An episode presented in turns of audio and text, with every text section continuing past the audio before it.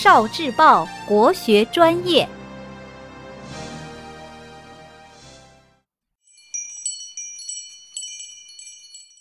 十万个为什么？为什么太阴历的十二月叫做腊月？中国的历法有太阳历和太阴历之分。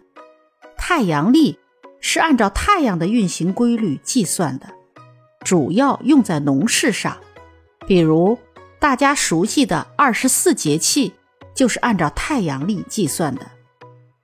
太阴历。是按照月亮的运行规律计算的，主要用在指导人们的生活，比如端午节、中秋节、春节、元宵节等，都是按照太阴历计算的。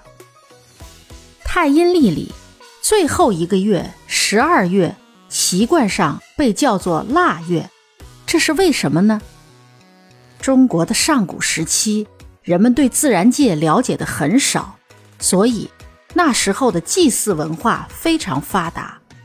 先民们特别喜欢通过祭祀天地神灵和祭祀祖先来祈求风调雨顺、获得丰收，还要祈求吉祥如意、祥和平安。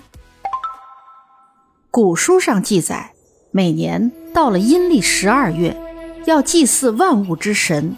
用什么祭祀呢？就是用各种食物风干、晾干以后的干物。这种干物有一个名字，叫做蜡。这样的祭祀叫做蜡祭。因为古代蜡祭是非常重要的一件大事，而且腊祭都在阴历的最后一个月，所以这最后一个月就叫做了腊月。那祭祀的神灵一般有哪些神呢？一般有门神，门是大门的门；户神，户是家家户户的户；宅神，宅就是宅院的宅；灶神，灶是灶台的灶；井神，井是井水的井。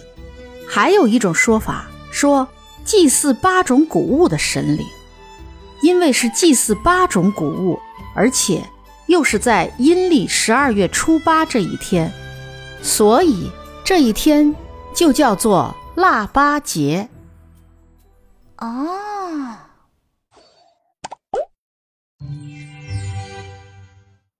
聆听国学经典，汲取文化精髓。关注今生一九四九，伴您决胜大语文。